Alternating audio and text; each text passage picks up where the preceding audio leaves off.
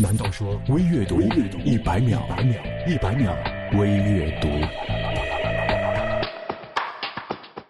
樱木花道练习了两万次投篮之后，看到流川枫在一场比赛当中的漂亮中投，那正是樱木梦寐以求的完美投篮。他跑去问教练：“那只狐狸是从什么时候开始打球的？”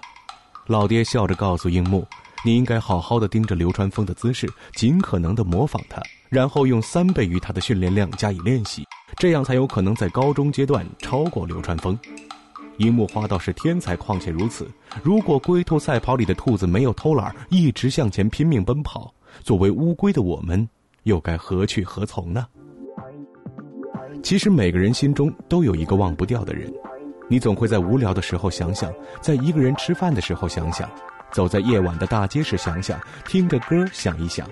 后来你渐渐发现，这个人不管在不在你的身边。都不会去改变你的生活，你依然会吃、会睡、会玩，你也要谈朋友。这个时候，你就会明白，有的人你这一辈子也忘不掉，但是却不会影响你的生活。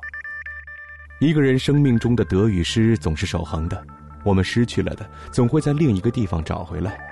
幸福绝大多数是朴素的，不要以灵魂知己的名义去等不该等的人，去蹉跎不该蹉跎的青春。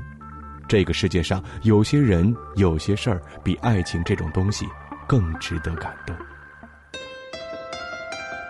Because when young, with the total want of good in the future，只因那时年少，总把未来想得太好。